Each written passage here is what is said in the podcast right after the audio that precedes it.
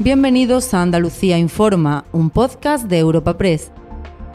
En este espacio podrás conocer en unos minutos las noticias más relevantes de nuestra comunidad. Hoy es 22 de enero y estas son algunas de las informaciones más destacadas en nuestra agencia. El gobierno andaluz recibe con escepticismo el plan de refuerzo en matemáticas y comprensión lectora comprometido por Pedro Sánchez tras el varapalo del último informe PISA. El jefe del Ejecutivo lo anunció este fin de semana ante el Comité Federal del PSOE con la previsión de destinar más de 500 millones de euros en toda España a lo largo de la legislatura. La Junta critica el foro partidista elegido para el anuncio y lamenta que llega tarde y mal porque Andalucía ya supera las 105 horas de matemáticas y las 875 horas de lectura en primaria. La consejera andaluza de Educación, Patricia del Pozo, saluda lo que considera una rectificación en toda regla del gobierno del PSOE. Le doy la bienvenida a la vía andaluza. Esperemos que además de las matemáticas, la lectura y la lengua, pues se acuerde también de la cultura del esfuerzo, que es igualmente importante. Nosotros ya hemos apostado, ya nuestros niños y niñas en nuestro sistema educativo pues tienen casi mil horas de matemática, casi mil horas de lengua en primaria y ahora estamos trabajando en ese plan de impulso matemático y por supuesto la lectura. Por tanto, bienvenido a la vía andaluza, pero que no se olvide del esfuerzo y del dinero.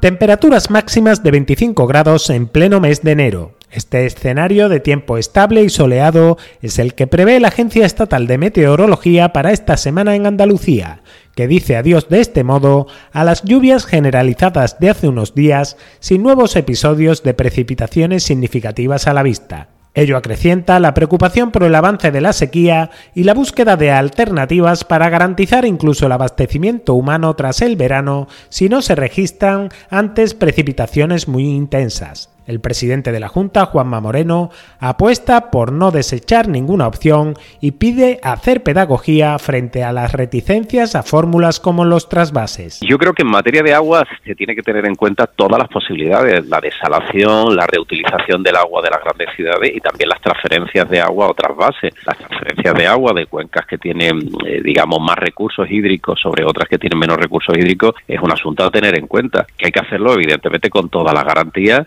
y hay que hacerlo buscando siempre los consensos. creo que tenemos que hacer mucha pedagogía en torno al agua, creo que, que tiene, tenemos que ahondar en términos de generosidad y solidaridad interterritorial. Y al cierre, nuevo golpe al terrorismo yihadista en Andalucía, esta vez en la provincia de Sevilla. La Policía Nacional ha detenido en Monteñaro, pequeño municipio de apenas 7.000 habitantes de la Sierra Sur, a un joven de 17 años de nacionalidad siria durante la operación, coordinada por la Audiencia Nacional, se ha realizado un registro en la vivienda de la familia, que tiene otra hija menor y llevaba más de dos años plenamente integrada en el municipio. Montellano intenta volver a la normalidad tras un amplio despliegue policial que se ha prolongado durante toda la madrugada. Escuchen a una vecina del detenido y al alcalde de la localidad, Francisco Gil. Esta noche la mitad de las madres no hemos dormido. No hemos dormido pensando en qué podrá haber por el pueblo. Los niños no los hemos llevado hoy al instituto porque estamos asustados. Porque aquí hay muy poca gente, entonces todos los que vemos nos conocemos. Una cosa es verlo en la tele y otra cosa es vivirlo tú en tus propias carnes, que es que hay muchos críos. Puede ser entendible, ¿no? Porque eh, al no estar acostumbrado a una situación de esta y ver lo que ayer se vivió, pues claro que los padres, la gente se sienta preocupados y puedan eso, pero que no hay ningún peligro ni hay nada y así lo han transmitido los directores, los colegios, los centros educativos, han abierto con normalidad, el instituto también, pero sí es cierto que hay muchos padres o alumnos que han decidido no ir o no enviar a sus niños al colegio, ¿no?